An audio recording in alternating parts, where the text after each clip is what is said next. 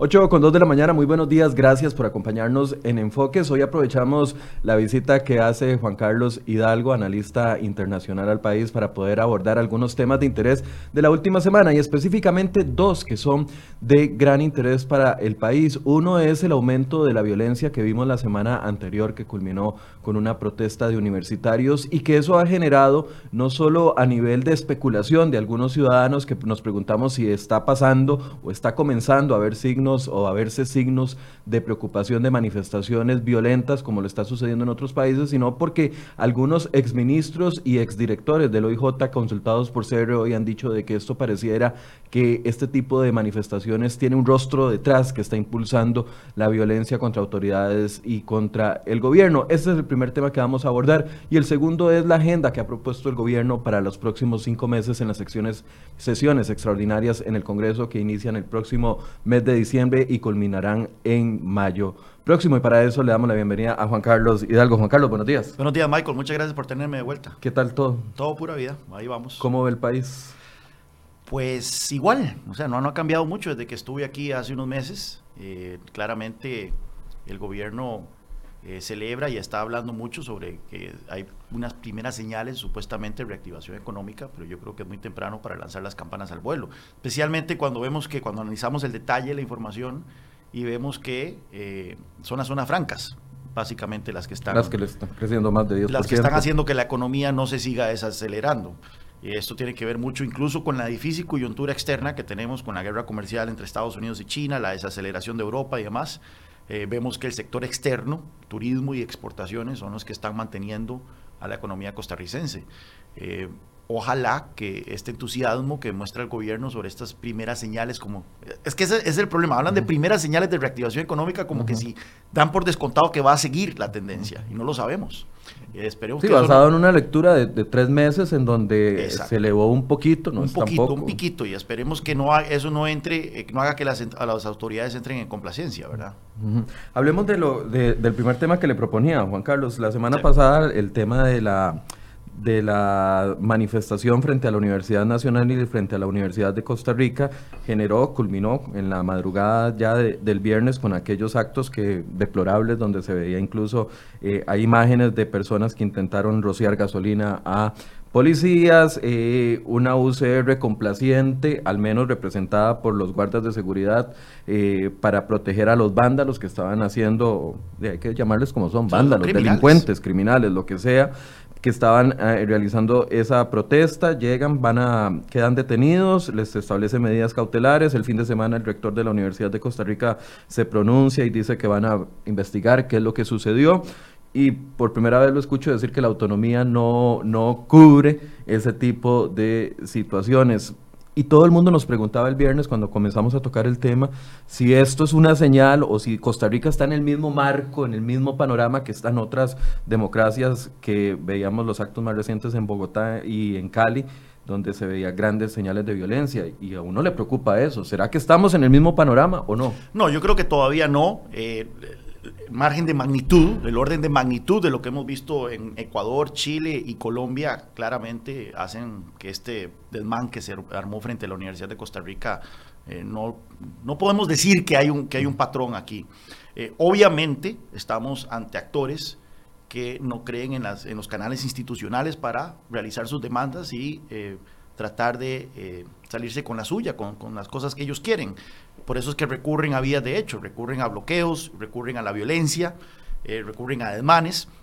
Pero lo que vimos en Chile, Ecuador y, Colombia es algo eh, dantesco. Eh, en el caso de Chile, miles de personas en las calles quemando periódicos, quemando iglesias, quemando estaciones de metro, destruyendo 1.400, destruyendo negocios en el orden de 1.400 millones de dólares en pérdidas para, para la economía. O sea, es una cuestión que era un rompimiento absoluto del orden social y de la legalidad. Eh, igual en Ecuador, en Ecuador, vea qué interesante, las masas se fueron a quemar el edificio de la Contraloría. La Contraloría en Ecuador es como la Fiscalía, y ahí es donde están todos los documentos sobre el caso de corrupción de eh, Rafael Correa. Vea qué interesante por qué se fueron a quemar la Contraloría en unas demandas que eran supuestamente contra la eliminación del subsidio a los combustibles. Ya se veía venir que Colombia iba a ser el siguiente. este, y se convoca una protesta nacional contra una reforma de pensiones que no existe, contra una reforma laboral que no existe. Claramente había un interés por parte de los grupos de izquierda, y así lo manifestó Gustavo Petro, el ex candidato presidencial, eh, de que eh, Colombia seguía y bueno, hubo esta marcha que supuestamente iba a ser pacífica, pero muy pocos, creo yo, eran tan ingenuos para creer de que esa marcha iba a terminar pacíficamente. Y efectivamente vimos violencia y demás. Aquí en Costa Rica no, aquí en Costa Rica yo creo que si, si teníamos un momento en donde sí podríamos hablar de, de una acción coordinada de distintos actores, eh, fue tal vez al principio del año, cuando vimos una confluencia extraña entre algunos estudiantes de secundaria, traileros, eh, sindicatos del sector público y demás. Aquí lo que tuvimos fue siete malcriados, ocho malcriados de la UCR, eh, a los cuales les hace falta faja, porque hay que decir eso, en este país se nos ha ido la mano de blandengues. A mí me llama mucho la atención porque cuando ocurrieron los bloqueos al principio de año, había una actitud de cero tolerancia. Yo lo percibí en las redes sociales. La gente decía que no había que tolerar que los traileros estuvieran eh, bloqueando, que los sindicatos estuvieran bloqueando. Pero luego, hace unos meses, hace unas semanas más bien, cuando fueron los universitarios los que empezaron a bloquear vías por el tema del FES, eh, noté que había un quiebre en la opinión pública. Estábamos los que seguíamos demandando cero tolerancia hacia los bloqueos, como lo establece la ley. Como lo establece la ley. Y la legislación y, la, y los pronunciamientos. La sala constitucional, le, jaló el, le jaló el mecate al Poder Ejecutivo eh, hace unos meses diciéndole que no había sido lo suficientemente asertivo en, eh, en levantar los bloqueos. Pero noté que había un sector de la población, usualmente el sector que simpatiza con el oficialismo, diciendo que este, adoptar una posición de cero tolerancia hacia los bloqueos de los universitarios era fascismo, era populismo, eh, que yo que, que, la gente que clamaba por eso lo que quería es que este país, este país se prendiera como Chile. Eh, básicamente dando a entender que si no les permitimos bloquear calles, van a recurrir a la violencia. Pero bueno, ya estamos viendo exactamente que ese es el caso. Y yo creo que, eso que ese mensaje caló en las autoridades, porque permitieron el bloqueo, por ejemplo, total de la circunvalación, o sea, una ruta vital durante más de 24 horas sin actuar. Y cuando los medios le preguntábamos al ministro de Seguridad, al jefe de prensa del Ministerio de Seguridad, por qué están permitiendo, más que había. Muy recientemente dado el, se había dado a conocer el caso de eh, la situación de la sala constitucional, donde un fallo no beneficia al Ministerio de Seguridad, nos decían, la vocería la tiene Casa Presidencial. Insistíamos en Casa Presidencial y en Casa Presidencial nos decían la vocería la tiene el Ministerio de Seguridad. Entre los dos se tiraron la pelota y permitieron, lo cierto es que permitieron un bloqueo por más de 24 horas. Las autoridades del Ministerio de Seguridad están en récord diciendo que esta decisión en última instancia depende del presidente. Entonces sabemos que la decisión de levantar o no los bloqueos es una decisión ejecutiva del presidente de la República. Y claramente el presidente de la República ha tenido un doble rasero en este, este tipo de situaciones, ¿sí? Con los sindicatos eh, ha tenido una actitud no tan fuerte como hemos esperado, pero en, las últimas, en los últimos eh, momentos de, de, las huelgas y las protestas que vimos a inicios del año, sí tuvo una actitud un poco más fuerte. Sin embargo, con los estudiantes universitarios sí es muy complaciente. Y ya cuando vimos estas escenas eh, ¿Cuándo fue el viernes en la noche? Amanecer viernes, correcto. Sí, este, eh, cuando vimos estas escenas yo creo que ahí sí ya hubo un rompimiento, porque estamos viendo algo eh, que tal vez el bloqueo de calles, si bien es criminal, no representa tantísima violencia como el intento de quemar vivos a oficiales de la fuerza pública. O sea, ya eso ya, eso alcanza un orden de, otro nivel, ¿verdad? A mí lo que me llamaba la atención, Juan Carlos, es que cuando se les preguntó a algunos de las personas, porque prácticamente eh, no quisieron ni siquiera que se grabara su imagen cuando daban declaraciones, hubo situaciones en las que ellos no hablaban claramente de por qué estaban bloqueando la carretera. pero finalmente, cuando distribuyen un audio, uno lo que escucha en el audio es por la reforma fiscal, por el FES, por el presupuesto, por educación dual, o sea, una serie de, leyes que ya muchas fueron aprobadas. Lo único que estaba discutiéndose el jueves era el tema del presupuesto eh, nacional que no significa un recorte al FES como lo han querido vender. No, esto, como digo, esto es falta de faja. Y, bueno, vemos que si bien fueron siete gatos o como, como diez personas las que estuvieron bloqueando esa carretera, una carretera, una calle bastante eh, vital para el tránsito diario eh, por la zona del este de San José. Lo cierto es que el partido eh, que se va a hacer con, con, el gobierno de la Federación de Estudiantes de la UCR es un partido que está apoyando este tipo de, medidas. Incluso ya le mandó una advertencia al presidente Carlos Alvarado. Esto no se va a quedar así. Esto no se va a quedar ahí, así. Y es ahí entonces donde a mí me preocupa que nosotros estamos financiando esto. O sea, nosotros con nuestros impuestos estamos financiando la Federación de Estudiantes de la UCR para que incurra en estos actos criminales. Estamos financiando los guardas de la UCR para que consientan, para que coordinen con estos criminales que hagan estos, estos desmanes y, luego sean protegidos en el campus universitario. Entonces, esto es incorrecto en muchos niveles, no solo en el nivel de la violencia que vimos en el bloqueo de calles, sino el hecho de que yo me pregunto cómo es posible que estemos gastando decenas de miles de millones de colones en educación universitaria y este es el producto que estamos viendo. Juan Carlos, y a ver, la, preocupación eh, pareciera válida porque las imágenes son muy similares, aunque aquí en menor escala de lo que se está viendo internacional Mente, pero analizando un poco los contextos de cada uno de los países que ya usted mencionó, con el de Costa Rica, donde tenemos una desaceleración económica, el Estado de la Nación no nos daba hace una semana y media un buen panorama con respecto a lo que eh, arrojan los eh, informes que ya venían anunciando, ¿verdad? Que el desempleo no cesa, más bien va en crecimiento, que el tema de la pobreza también está estancada, de que no hay un crecimiento económico. A ver, este combo que estamos viviendo aquí localmente no es comparable con lo que están viviendo esos otros países, entonces. No, este, cada país tiene su particularidad. En el caso de Ecuador, el tema es de que Rafael Correa dejó el país quebrado. Eh, es un país donde no existe una moneda propia y por lo tanto las autoridades dichosamente no pueden imprimir eh, moneda para, para, financiar sus gastos. Si, eh, si en Ecuador tuviera, todavía tuvieran el sucre, probablemente estarían como Venezuela eh, pero como tienen el dólar, el dólar ha apañado un poco el desastre económico que dejó Rafael Correa. Entonces a Lenny Moreno no le quedó otra que empezar a recortar gastos. Y uno de los, una de las medidas este, más evidentes para poner la, casa en orden era eliminar los subsidios de los combustibles. Está comprobado que los subsidios de los combustibles son regresivos, benefician principalmente a las clases más altas. Sin embargo, si nosotros analizamos alrededor del mundo, tocar el precio de los combustibles es una de las medidas más impopulares que hay. Eh, lo vemos, lo que le pasó a Macron cuando metió un impuesto al diésel este, y demás.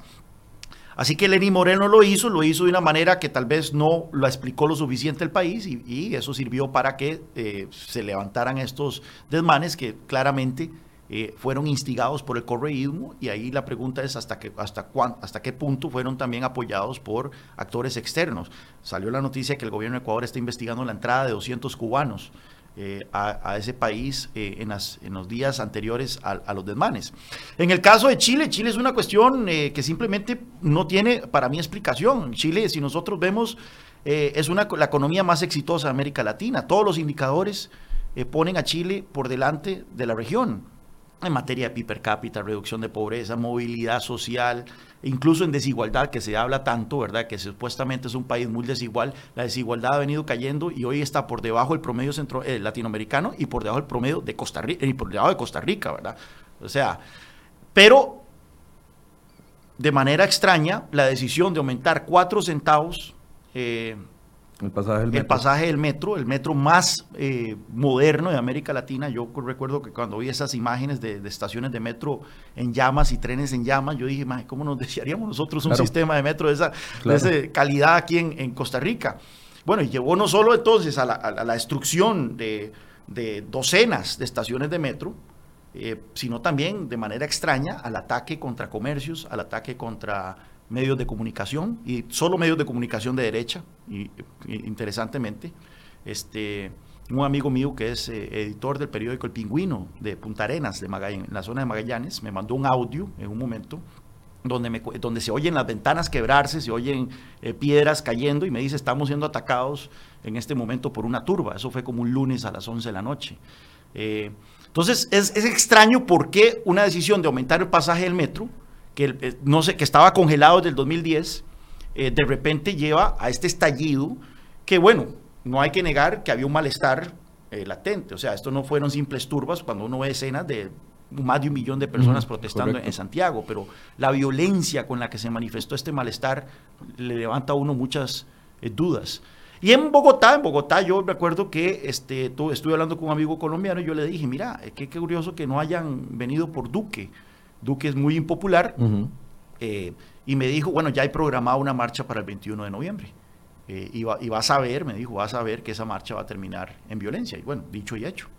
Así que vemos circunstancias distintas en el caso de Colombia eh, la economía tampoco es que esté bien, pero tampoco es que esté mal, no hay, no hay, una crisis. A Colombia le ha tocado lidiar con la llegada de más de un millón de venezolanos, lo ha hecho de una manera ejemplar, o sea, no hemos visto en Colombia que se levanten quejas contra la llegada de venezolanos, de que se haya levantado una ola de xenofobia contra los refugiados que están llegando. Eh, a Duque le ha tocado lidiar con eso. Eh, Duque ha sido muy no ha tenido la pericia para avanzar una agenda de reformas. Hubo un aumento de impuestos recientemente, eh, del IVA, pues por cierto. Eh, y entonces, todo eso hace que la economía colombiana no esté eh, en su full potencial, pero tampoco es que esté mal para que justificar este tipo de manes. Y como vemos, esta convocatoria se hizo por temas que ni siquiera están en la agenda. O sea, era fake news total. El tema de una reforma pensional, pues, que la necesitan, ojalá que hubiera una en verdad, pero no, estaba en la, no está en la agenda. Una reforma laboral que tampoco estaba en la agenda.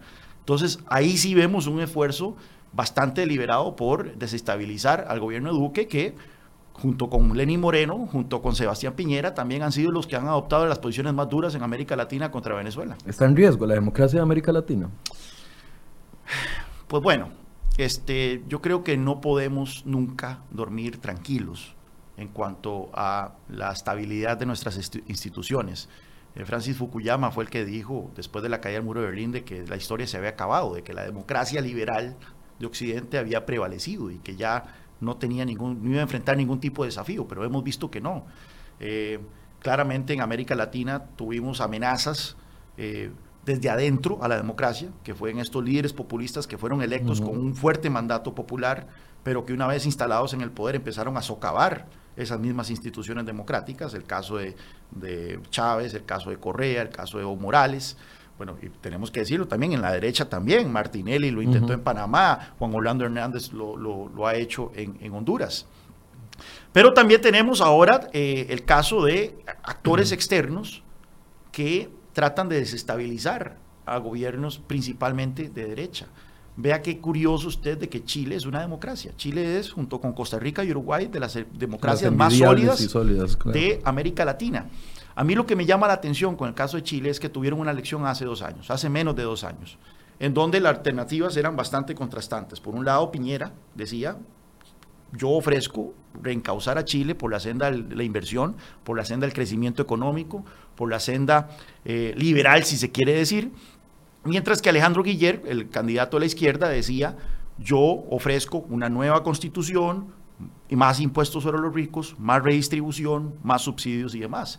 Los, chiles, los chilenos escogieron a Piñera de manera abrumadora. Ahora bien, fue una, una votación, al igual que la anterior, donde ya no hubo voto eh, obligatorias, entonces los niveles de participación fueron bastante bajos. Pero esos son los canales por los cuales se debe dirimir estas, estas diferencias, estas, estas choques de, voluntades. Si los chilenos en verdad quieren tanto una constitución, ¿por qué no votaron hace dos años por el candidato que la estaba ofreciendo?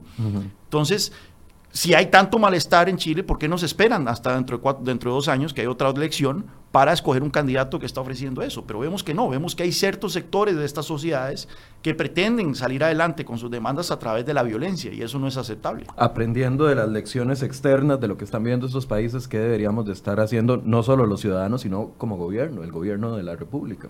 Bueno, claramente eh, si estamos gastando más de mil y resto de millones de colones al año en una, yo creo que más de mil, yo creo que son como tres mil millones, habría que ver los números, pero eh, en una dirección de inteligencia, eh, yo creo que la DIS, yo creo que esa dirección de inteligencia debería estar activamente viendo el papel que pueden estar jugando actores externos al atizar este, esta violencia, estos, estos desmanes que hemos visto, pero yo creo que eso no es el caso. Eh, pero aún así no vale la, no, no está de más revisarlo. No descuidarse. Pero los costarricenses, yo creo, al final de cuentas, yo creo que los gobiernos se mueven a partir de lo que la opinión pública les permita. Entonces, yo sí conocí, o sea, sí, sí hablé con gente que, por ejemplo, cuando hubo estos bloqueos de estudiantes universitarios, no compartían los bloqueos, les hubiera gustado ver al gobierno levantar esos bloqueos de manera inmediata, pero me decían tocar a estudiantes es particularmente sensible desde un punto de vista político. O sea, levantar un bloqueo de sindicalistas es más fácil que levantar un bloqueo de estudiantes universitarios. En el momento en que salga un estudiante universitario sangrando, la opinión pública se le vuelca al presidente. Entonces yo creo que sí hay un doble rasero en la manera en que se manejan estos, estas situaciones. ¿Qué puede hacer la opinión pública? Yo creo que la opinión pública debe tratar a estos casos de la misma manera. Si no toleramos el bloqueo de eh, sindicalistas, de traileros o de cualquier otro tipo de, grupos eh, de interés, de presión, deberíamos hacer lo mismo con los estudiantes universitarios. Al final de cuentas no estamos hablando de niños, ya estamos hablando de adultos. Eh, adultos que dentro de unos cuantos años se supone van a estar este, en posiciones eh, de, poder, siendo abogados, siendo profesores universitarios, lo que sea. Yo creo que entonces debemos de tratarlos con la madurez que ellos exigen y en este caso es eh, no tolerar este tipo de demandas que están haciendo. Pasemos a la agenda de los próximos seis meses, eh, de los próximos cinco meses. Ayer el presidente publicaba mediante un artículo de opinión en el diario La Nación parte de los, los proyectos de ley que veía y que iba a convocar a sesiones extraordinarias. Entre ellos hablaba de la flexibilización de jornadas laborales, una, una amnistía en la caja del Seguro Social para perdonar cierta parte de los intereses y multas y cobrar nada más el, el principal que deben unos 15.500 patronos, que alrededor suman unos 71 mil millones de colones, la reforma al IVA, el establecimiento o el fortalecimiento de la inspección laboral, la ley de abusos contra las huelgas, regulación de los apps de transportes, eh, reforma al CONESUB, empleo público, entre otras. Es una agenda que algunos dicen es muy ambiciosa, pero otros dicen, no, no, un momento, no es tan ambiciosa y es cero estructural, no se, le está, no se le está entrando a problemas fuertes. ¿Cómo lo analiza usted? Sí, hay muchas cosas buenas en esa agenda, eh, pero tenemos que recordar que esta no es una agenda del Ejecutivo. La mayoría de esos proyectos son proyectos de la oposición. Sí, de hecho hicimos una, una pequeña revisión ahorita y veíamos tres o solo tres o cuatro proyectos solo del Ejecutivo. Entonces, por ejemplo, la flexibilización de jornadas laborales es un proyecto, yo creo que del PLN. De, Liberación Nacional. Este, junto con el proyecto de huelgas, que es un proyecto de eh, Carlos Ricardo Benavides, que ha sufrido, de, que se ha beneficiado de fuertes insumos del Partido Unidad Social Cristiana. Eh, está el proyecto eh, de uno que sí es del gobierno, que es el de la transformación del INA, la reestructuración del INA. Habrá que ver los detalles, pero tengo entendido que viene muy bien. está lo de los eurobonos, eso sí es del gobierno, por supuesto, pedir más plata, prestada. Eh, pero entonces tenemos que saber segregar las cosas que vienen bien y las cosas que este, vienen mal, me preocupa. Y yo creo que el tono del presidente en el artículo de opinión que publicó en el periódico La Nación eh, eh, denosta cuál van a ser esos proyectos en donde el Ejecutivo simplemente está cumpliendo con una negociación política con, con los partidos de oposición, presentando estos proyectos para que sigan su trámite durante el periodo de extraordinarias, pero también vemos que eh, hay otros temas en donde el presidente, se nota el entusiasmo del presidente por eso. Por ejemplo, el tema del INA, se nota que ese es un proyecto que viene del Ejecutivo y que va a tener el apoyo de Casa Presidencial, pero también hay otros negativos como extinción de dominio, que pensé que ya había pasado la fiebre por, por, eh, aprobar ese, esa legislación, pero vemos que el presidente dice que viene de nuevo y viene fuerte con ese tema. Así que eh, bueno, habrá que estar alerta, pero sí no veo, eh, uno, uno pensaría que debería haber más. Eh, claramente en el reino de los ciegos, el tuerto del rey. Entonces, lamentablemente algunos actores ven una agenda sumamente reformista en esta lista de proyectos, cuando la realidad es que se trata, sí, tal vez de legislaciones que vienen a arreglar problemas específicos, pero no hay una coherencia, tal vez un plan maestro para reestructurar y transformar la economía eh, costarricense como, como, se, como se merece. Hablábamos de que la, depende mucho de la calidad, porque de la calidad del proyecto de ley, porque, bueno, se habló mucho durante mucho tiempo de, empleo público y cuando finalmente el gobierno lo envía al plenar, al, al, Congreso y pasa por una comisión, nos damos cuenta que el gobierno presentó una agenda de empleo público que no servía para nada. Sí, una, un proyecto que fue ampliamente criticado por la Contraloría y que los diputados devolvieron porque no era bueno. No vemos la urgencia sobre ese tema que sí vimos con el tema del aumento de impuestos, por ejemplo. Eh, vamos a ver qué, viene en, la nueva legislación. Lo cierto es que eh, si se hace una reforma de empleo público buena, eso sí sería una gran reforma, eh, pero tiene que ser una reforma que no solo venga a poner orden y a simplificar, ¿verdad?, todos esos múltiples regímenes de empleo público que hay en el sector público, sino también que venga a reducir gasto, porque la situación fiscal tampoco es que ya ha mejorado. La situación fiscal sigue en un punto crítico eh, y por lo tanto debemos seguir implementando medidas tendientes a recortar el gasto. Eh, otro tema que eh, viene ahí, que el presidente menciona, es el tema si venía el empleo público, ¿cuáles son los otros temas? Reforma del Estado, que es unir órganos desconcentrados con ministerios, el ingreso a la OCDE, eurobonos. Ah, ese, ese es otro tema que, quería, que, quería mencionar, que es el tema de el proyecto, que ese sí va a ser muy contencioso. Al parecer tenemos hasta febrero o enero para aprobar lo que es el proyecto del de, seguro de depósitos para la banca. Uno de los últimos para el ingreso a la OCDE. Eso yo creo que va a ser interesante, porque el presidente en el artículo de opinión dice que tiene que ser un proyecto que, eh, que proteja la banca pública. O sea, y vemos entonces ahí sí una, un choque eh, en lo que espera la OCDE que aprobemos, que es precisamente esta entrada a la OCDE, uno de los objetivos es hacer más competitivo el sistema financiero eh, y eliminándole ciertas prerrogativas que tiene la banca estatal, como es la garantía implícita a los, depósitos, eh, y lo que, el, partido de gobierno, el PAC, eh, espera. Hemos visto que este proceso de adhesión a la OCDE, si bien arrancó con un gobierno de liberación nacional, le ha tocado a los gobiernos del PAC hacer la tarea, los hemos visto muy entusiastas utilizando la OCDE para aumentar impuestos, registro de accionistas, eliminar secreto bancario, etcétera, todo lo que tenga que ver con voracidad fiscal, eh, con eh, proyectos de promoción a la competencia, que en realidad cuando nosotros vemos esta supercomisión de promoción a la competencia que se aprobó, no va a promover la competencia, pero le da poderes para caerle encima a negocios y cerrarlos y demás, extinción de dominio, eh, no es un tema que tenga que ver con la OCDE, pero se ha, se ha, mencionado. El tema de, de, la, de, la, reforma de pensiones, eh, no reforma, sino el tema de este cambio de reglamento para que los fondos de pensiones no se coticen a valor de mercado, sino a valor eh, de adquisición que el superintendente de pensiones Álvaro Ramos en comisión legislativa dijo que eso era un requisito de la OCDE y luego la OCDE salió a decir que no era cierto. entonces, han utilizado el tema de la OCDE para muchas cosas, pero esto, que sí es OCDE, eh, y que la OCDE ha dejado muy claro que tenemos que aprobar legislación para crear este registro, este registro no, este seguro de depósitos que cubra toda la banca, no solo a los bancos públicos, sino a los privados. Ahí vemos al presidente eh, patinando, ¿verdad? Eh, la oposición ha dejado muy claro que ellos van a, respetar la, demanda de la OCDE, pero será interesante ver cómo cómo lo maneja el presidente en este periodo extraordinario, porque se tiene que aprobar en el periodo extraordinario. Es que algunas de las reformas, bueno, estamos hablando de la OCDE, pero de las reformas estructurales grandes que necesita el país riñen con, la, con los principios ideológicos del partido de gobierno. Exacto, exacto. Bueno, reducción del gasto. Reducción, no simple contención, reducción. reducción.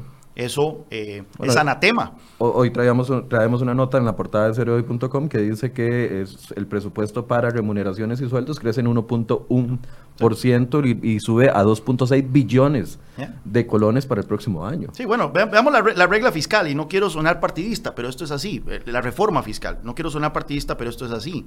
La reforma fiscal consiste de dos, dos puntos, aumento de impuestos. Que se implementó exitosísimamente. Y otro es el tema de la contención del gasto si nosotros vemos los programas de gobierno de los partidos políticos, veremos que la parte de, aumento de impuestos es claramente PAC eh, y la parte de contención del gasto es claramente PUSC. Entonces, claro, la, figura de Rolfo Pisa y su gente que entró al gobierno eh, lograron que entonces se presentara una reforma fiscal que trae aumento de impuestos, y contención del gasto. Vos ves que el, partido que propuso una regla fiscal en la pasada elección fue el PUSC, no el PAC. Entonces, ahora vemos que el, sector PAC abiertamente tratando de sabotear las medidas de contención del gasto contenidas en la reforma fiscal. vemos a Román Macaya firmando acuerdos para ignorar los puntos sobre contención del, eh, del, aumento de las remuneraciones. Vemos a Marcela Guerrero anunciar en las páginas de la Nación sin haberle comunicado al presidente que ella apoya las, medidas de las municipalidades para que no les aplique la regla fiscal, etcétera, etcétera. El presidente se ha mantenido, ¿verdad?, dándole apoyo al ministro, a la ministra de Hacienda en ese momento y al ministro de Hacienda, pero tampoco sin tomar medidas disciplinarias contra sus subalternos que están abiertamente en rebelión contra eh, los aspectos de la reforma fiscal que tienen que ver con contención del gasto. Entonces, ese, ese tema me parece eh, que efectivamente muestra esa, esa proclividad ideológica del partido de gobierno a más gasto, a más impuestos, más cargas sociales. Vean el proyecto este para meterle un nuevo, para crear, para meterle el impuesto de espectáculos a, las plataformas tecnológicas, a las cableras. Esa es la, proclividad ideológica. Cuando, cuando, habíamos pensado que ya se había acabado el tema de la discusión de, nuevos impuestos, ya, ya, hicimos la tarea, no, no vayamos por ahí. Y sí, no, y viene, pero no, pero gobierno son 80 colon, son 80 coloncitos, a nadie le, lo, no están pegados al cielo para Pero luego viene Paola Vega y propone un proyecto para meterle, creo que son 15 dólares a los tiquetes de, avión para los extranjeros y luego viene el otro aquí y así van a pellizcos matando el burro, ¿verdad? No es, no es una casualidad de que el costarricense se sienta ahogado, asfixiado de tantos impuestos. Eh, más bien deberíamos estar viendo cómo empezamos a desmontar eso y eso requiere recorte de gasto. O sea, si queremos ser responsables en manejo de las finanzas públicas proponiendo recortes de impuestos, tenemos que tener aparejado el recorte de gastos. Eh, y en ese sentido no veo yo la agenda del gobierno yendo en esa dirección. El proyecto de empleo público, que es una magnífica oportunidad para hacer ahorros, el gobierno, el, presidente mismo ha dicho que él no aspira a una reforma del empleo público que sea fiscalista. Eh, y es más, es posible que incluso esa reforma aumente el gasto Claro, porque para igualar los salarios o, acomodar los salarios base para que no sean tan bajos y eliminar los pluses, vamos a tener que hacer una mayor inversión es probable en salarios de los empleados en el Corto plazo. De hecho, Mideplan presentó con el proyecto que presentaron eh, presentó varios escenarios y solo en uno de ellos había un recorte inmediato del gasto público, que yo creo que ese es el, escenario que hay que impulsar. Eh, pero entonces eh, tenemos esa, esa falencia por parte del Ejecutivo, no vemos cierre de instituciones, más bien vemos un presidente comprometido con, mantener el CNP abierto, con mantener... Aquí lo eh, dijo el presidente hace un mes y medio. el CNP no se va a cerrar. Eh, viene, el, etanol no se ha muerto. Recope viene, va a venir con el etanol el próximo año. Eh, eso es una promesa que, hizo Carlos Manuel Rodríguez y el presidente ejecutivo Recope. Así que esa es la proclividad ideológica del gobierno. El gobierno ha hecho buenas cosas en, algunos, en algunos temas. no hay que ser mezquino pero no es lo suficiente para enderezar el rumbo del país y bueno, y las cosas buenas que se han hecho hay que ponerlo en perspectiva de quiénes son los que han impulsado esas cosas buenas dentro del gobierno y quiénes no, ¿verdad? Ahora viene el ministro de Hacienda, el nuevo ministro ya finalmente estará tomando eh, la oficina en los próximos días. Eh, se había prometido llegar al país para finales de noviembre, ya esta semana se acaba noviembre. Esperaríamos que ya tengamos ministro en, despacho a partir de la próxima semana y ayer o la semana anterior en una eh, entrevista que dio al diario El Financiero, al semanario El Financiero, decía, la regla fiscal se aplica y se aplica como tiene que ser. Vamos a ver. Rocío Aguilar, que tenía muy molestos una parte del, país. De hecho, cuando salió doña Rocío, como que se calmaron mucho las aguas. No, y tenía muy molestos a un sector del gobierno. Claro. Este, hay ministros que no se la soportaban. Este, uno podía ver quiénes, porque quiénes estaban en la su despedida y quiénes no, ¿verdad? Eh, pero recordemos un, un, episodio particular de doña Rocío, y es que tras el acuerdo de la Caja Costarricense de Seguro Social con los sindicatos, yo creo que un día o dos días después salió un anexo como un documento paralelo que decía que si los tribunales le daban la razón a la caja y se tenía que implementar eh, los aspectos de la reforma fiscal que tenían que ver con contención de, las remuneraciones, de los pluses, eh, la caja iba a tratar de recuperar los salarios de más que había pagado. Y eso estamos hablando de un juicio que probablemente durará más de cinco años y demás. Estamos hablando de más de un billón de colones que la caja se tendría que haber recuperado. Pero decía que en aquellos casos en que los empleados hayan renunciado, que se hayan muerto y demás, y que era irrecuperable, esa plata la iba a poner Hacienda. Y salió firmado ese documento por Román Macaya, salió por el presidente, el ministro de la presidencia y obviamente por los sindicatos. Y decía que tenía que ser firmado por Rocío Aguilar. Cosa que no hizo. Y cosa que no hizo. O sea, doña Rocío se plantó y yo no me hubiera pagado lo que fuera por ver la escena de cuando le llegaron con ese documento a decirle, doña Rocío, necesitamos que usted firme esto. Al final de cuentas no lo firmó, no sé qué galimatías hicieron ahí para decir que, bueno, este documento se lo, firmamos, pero ahora no lo vamos a implementar y demás, pero claramente doña Rocío ahí demostró su firmeza y su carácter de dama de hierro que se forjó en, los, en el año y resto que estuvo al frente de Hacienda.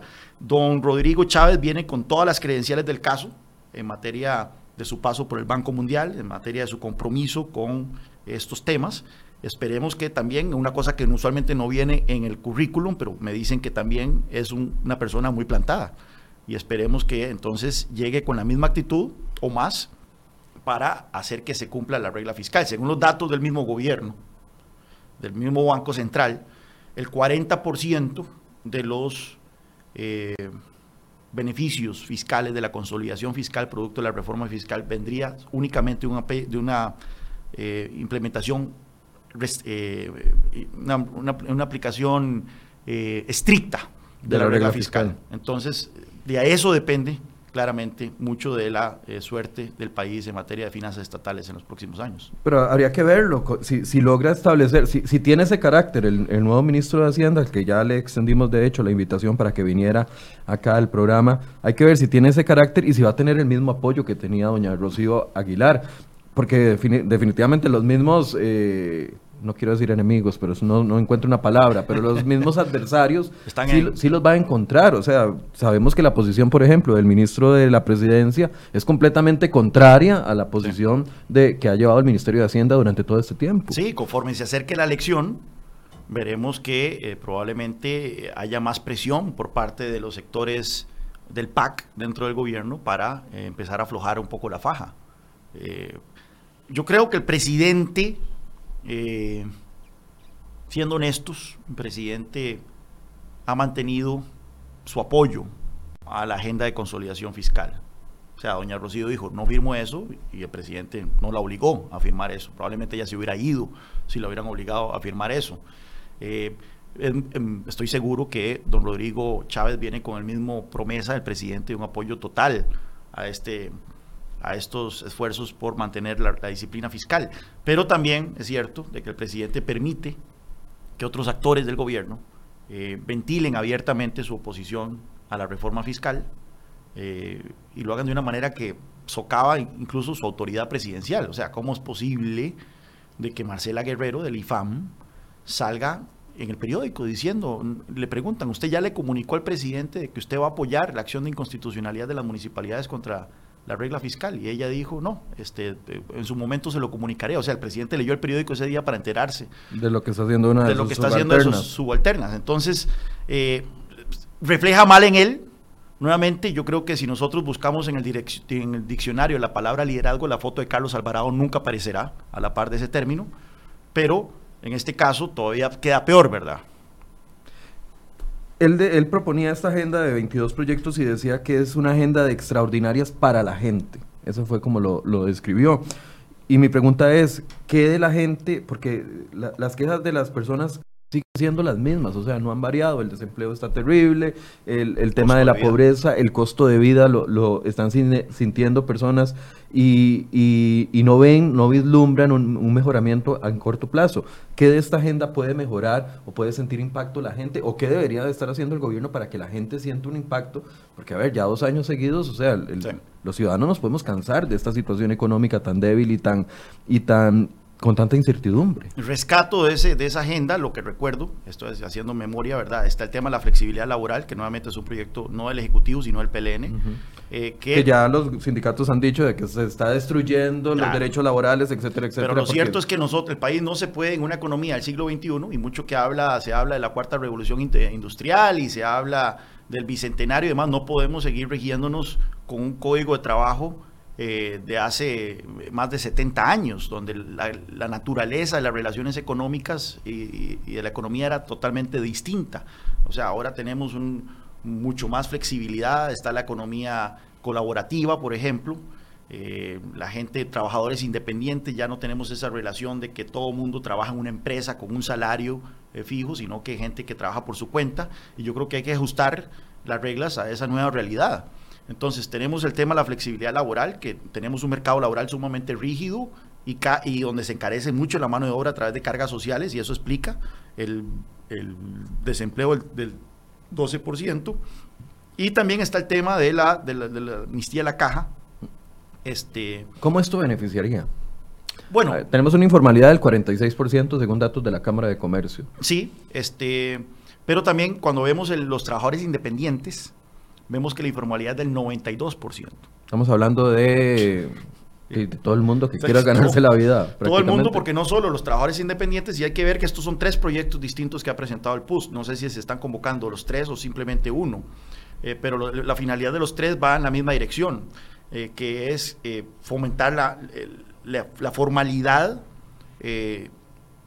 con respecto a la caja, que la caja desincentiva eso en este momento. Si yo soy un trabajador informal y quiero empezar a cotizar a la caja, la caja en lugar de cobrarme lo que yo pagaría como empleado, si tuviera un patrón, que yo creo que es como un 9% eh, o algo por el estilo, eh, me cobra como me cobra la cuota patronal a mí también. Entonces cobra como 18%. Imagínate entonces un trabajador eh, independiente que aparte de eso a veces tiene que pagar renta, a veces tiene que pagar IVA, tiene que pagar todos los otros gastos que se tiene, que le quiten casi una quinta parte de su ingreso, solo la Caja Costarricense de Seguro Social, ya eso es un golpe lo suficientemente fuerte como para que uno sea entusiastamente, vaya entusiastamente a, afiliarse a la caja, pero no solo eso.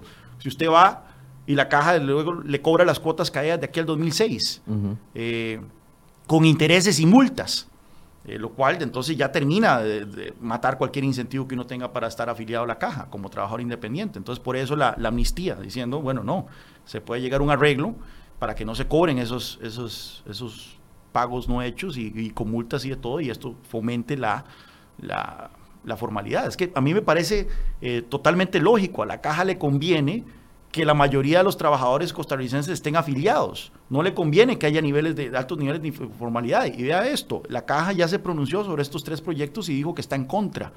Entonces, nuevamente, eh, el hecho que se estén convocando no significa que el Poder Ejecutivo esté necesariamente a favor de estos proyectos de ley. Entonces veremos cómo se maneja esto, si esto es una oposición únicamente la caja o también el Poder Ejecutivo, eh, el presidente, la Casa Presidencial, eh, no necesariamente comparte eh, el fin de estos proyectos. Pero, pero ahora, la debilidad del gobierno a nivel de Congreso, con solamente 10 diputados, bueno, 9 prácticamente, no, no, no impacta o no, no, no genera, digamos, un una línea clara de, de apoyo o, de rechazo si el gobierno estuviera a favor o en contra. Sí, no, nada más en este periodo extraordinario. la liberación puso y los cristianos en este ya se acomodan. periodo extraordinario, recordar que esto es muy eh, dinámico, o sea, el, Ejecutivo puede convocar un proyecto hoy y lo desconvoca mañana. Eh, depende, hay una discrecionalidad absoluta del Ejecutivo en este periodo. ¿Qué, fue con lo, ¿Qué pasó con lo de las huelgas? No, con lo de las pensiones del magisterio la, vez anterior, que le generó mucha bulla. Eh, o sea, yo inicialmente cuando salió esa noticia que se había desconvocado, yo no, eh, no dije nada, no salí a criticar eso, puesto que hay siempre, hay ciertos movimientos ahí, ¿verdad? Que no necesariamente estratégicos. Pero cuando sale el ministro de Trabajo a decir que se había desconvocado por un acuerdo con eh, ciertos gremios, ahí sí ya eso ya era totalmente criticable, ahí sí vimos que había una presión de por medio.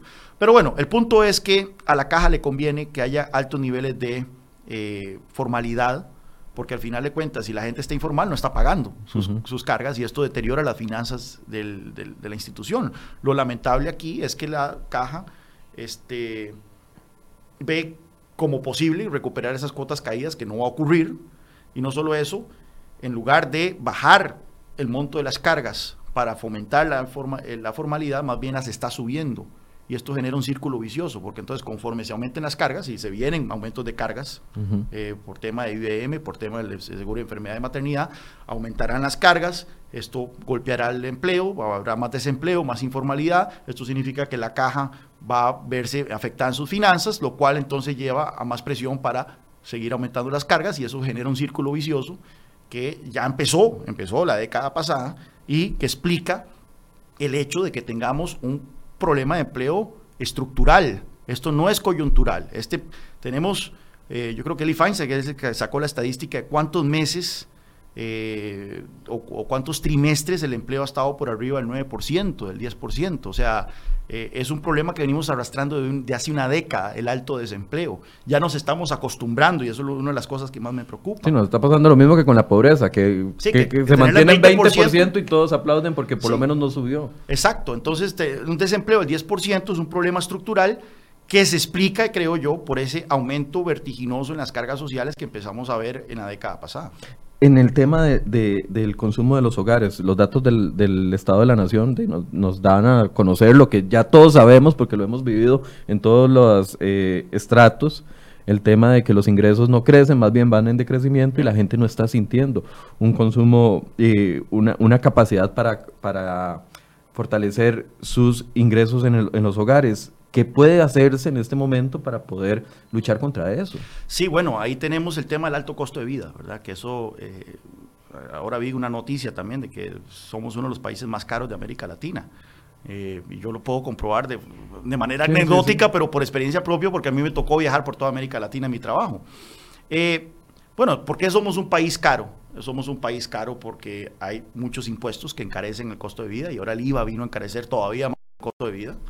Tenemos un país caro porque la electricidad es cara y ahí tenemos un problema entonces del monopolio del ICE y el desastre financiero que tiene y la bomba de tiempo que es el ICE y eventualmente yo creo que este gobierno le va a patear la bola al, al gobierno siguiente en el tema del ICE, pero yo creo que finalmente tenemos que empezar a contemplar la idea de vender telecomunicaciones para pagar el desastre de electricidad en generación de electricidad y abrir el mercado.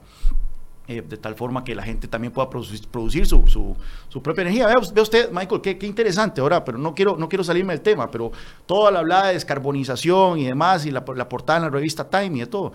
Y este gobierno no se niega a eliminar el tope del 15% en la generación eh, solar, ¿verdad?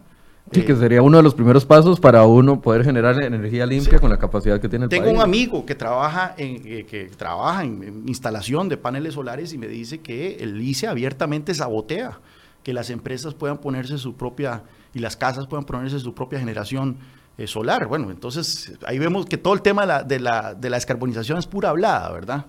Este, entonces tenemos el tema de la electricidad, tenemos... Pero además no hay ninguna iniciativa en esto de que, de que cubra esa, esa exigencia del empresariado también para poder reactivar su, las economías de las empresas y así generar empleo. No vemos nada en reducción, por ejemplo, de tarifas eléctricas. ¿A no, dónde no, está no, eso? No, no hay nada de eso. O sea, y o sea cuando... si ya es un problema diagnosticado y sabemos que puede... Impo y... Y, o sea, es que es como lo mismo de la amnistía de la caja. ¿Sí? Se sabe la cura, se sabe cuál es el nombre de la medicina, ¿Sí? pero no se le quiere comprar porque simple y sencillamente no me gusta. ¿Cómo es que el gobierno sí considere una amnistía tributaria algo positivo, pero no considera una amnistía de la caja algo positivo, ¿verdad? Uh -huh. este, bueno, por lo menos la caja costarricense de Seguro Social, no, no podemos, todavía no sabemos cuál es la posición del, del, del Ejecutivo, del Casa Presidencial en ese tema. Eh, pero el tema sí, el, el, el, UCAEP realiza estas encuestas trimestrales a los empresarios y les pregunta, bueno, ¿qué le, qué, qué, ¿por qué usted no está contratando? ¿Cuáles son los temas donde le está afectando su apetito por eh, generar empleo? Y, y los, las respuestas son muy claras. El costo de la electricidad es uno, el costo de los insumos, este, las cargas sociales. Las car y el costo de la mano de obra, las cargas sociales. Ahí no vemos absolutamente nada en, en materia de, de, en, esos, en, esos, en esos temas. El costo de la gasolina, ya sabemos que tenemos una de las gasolinas más caras, eso tiene que ver con el, los altos impuestos que paga la gasolina. Y nuevamente, si queremos reducir entonces el costo de la gasolina, que es un insumo vital para todo el consumo, ¿verdad? Este, tenemos que hacerlo de manera responsable, indicando los recortes de gasto que, se, que, financiarían ese recorte en, los impuestos.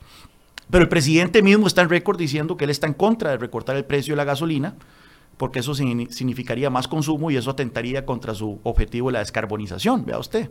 Entonces, ahí estamos, eso es. Este, los problemas del país son muy identificables. Alto costo de vida,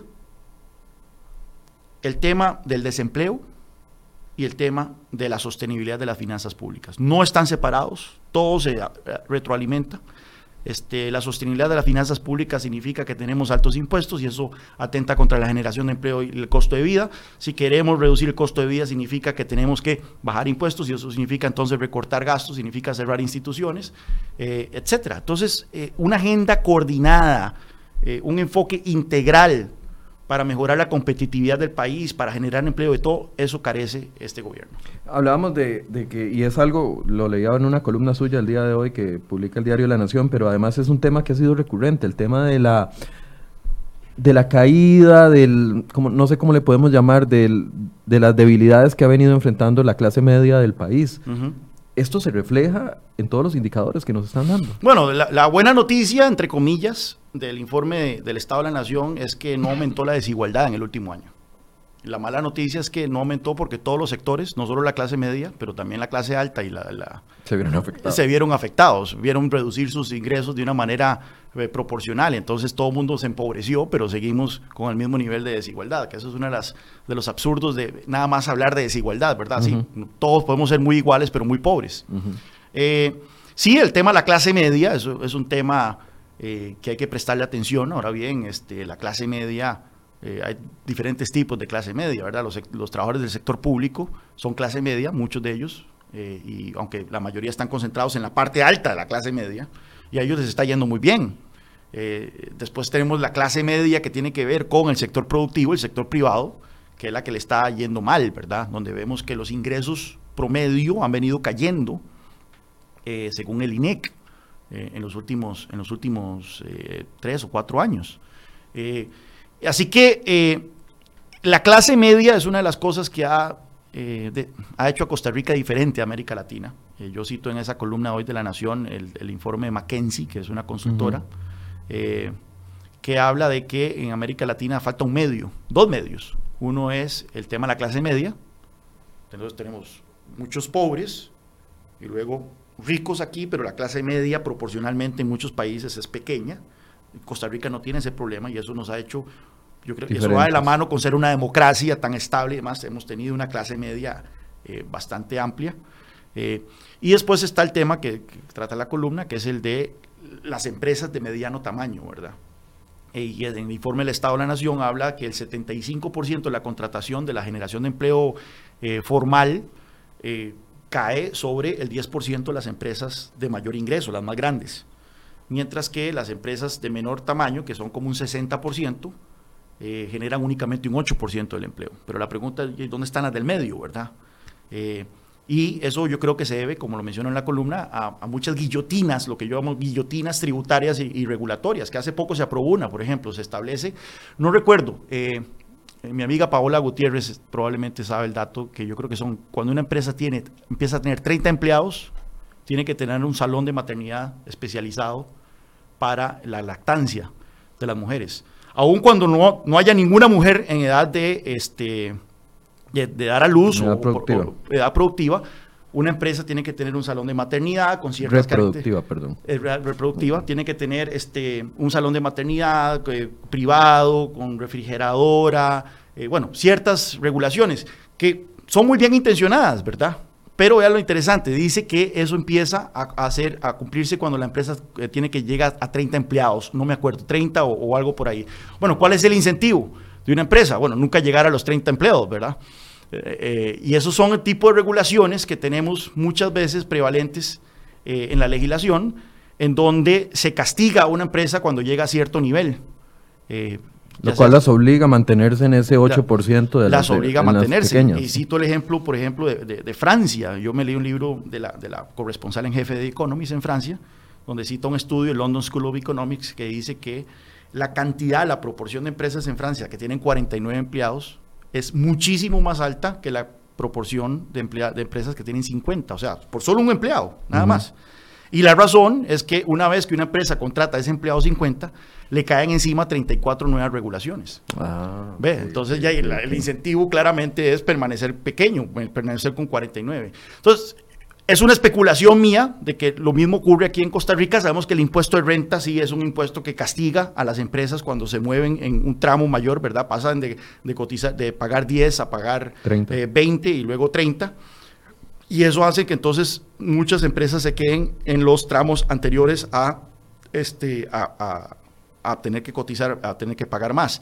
Pero este, es una cuestión que merece, yo creo que, eh, estudio, puesto que una de las soluciones, creo yo, al, problema del desempleo radica en que tener un sólido, robusto grupo de, empresas medianas eh, que generen ese empleo. En Alemania tienen el llamado Mittelstand, que son estas empresas medianas, que exportadoras, eh, industriales por toda Alemania, que son la base del éxito alemán. No estoy sugiriendo replicar eso porque claramente hay eh, diferencias importantes, pero sí que empecemos a pensar en el medio. Se habla mucho de las pequeñas empresas y todos los incentivos. Hace poco se aprobó un reglamento de la Caja Costarricense de Seguro Social para que las pequeñas empresas, microempresas, paguen cargas sociales diferenciadas, lo cual está bien. Claro. Eh, pero nuevamente se establece que después de cinco años o, de llegado cierto número de empleados, se eliminan esos incentivos. Entonces, nuevamente, todos los incentivos son para, ya sea permanecer pequeños, y las grandes disfrutan de las ventajas que brindan las economías de escala, ¿verdad? Si pueden pagar regulaciones, si pueden pagar eh, cargas sociales y además algunas de ellas benefician, se benefician de regímenes especiales como las zonas francas, ¿verdad?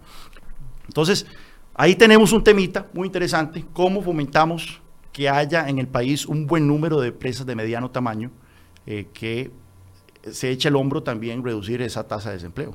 Eh, para ir cerrando, Juan Carlos, entonces panorama del próximo año pareciera que sigue el mismo que ha dado el Estado de la Noción, eh, un, panorama, un pronóstico reservado le llamamos. Pronóstico reservado, veamos estas primeras y muy prematuras señales de reactivación económica, estos tres meses donde la actividad económica está aumentando un cachito, pero nuevamente manteniendo en perspectiva de que eso no es la economía doméstica, si se quiere decir, la que está reactivándose, sino el, sector externo, ¿verdad? El régimen tiene un nombre especial, tiene un el régimen... Los regímenes especiales. Que básicamente son las zonas francas, ¿verdad?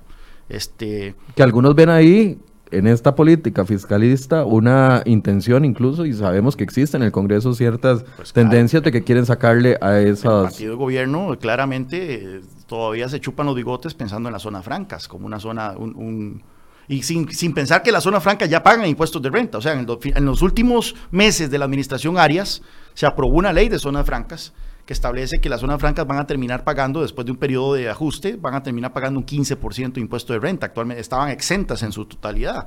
Pero entonces vamos hacia, un, hacia una situación donde las empresas en zonas francas van a pagar 15% de renta y la pregunta es, vea que para mí es bastante lógico, si en este momento el sector más dinámico de la economía, sector que genera más que crecimiento, más eh, con mayor vitalidad de empleos y demás, son las zonas francas, ¿por qué no hacemos de todo el país una zona franca entonces? Y ponemos una tasa única a todas las empresas del 15%, por ejemplo, eh, para que entonces incentivar el desarrollo allende de las zonas francas.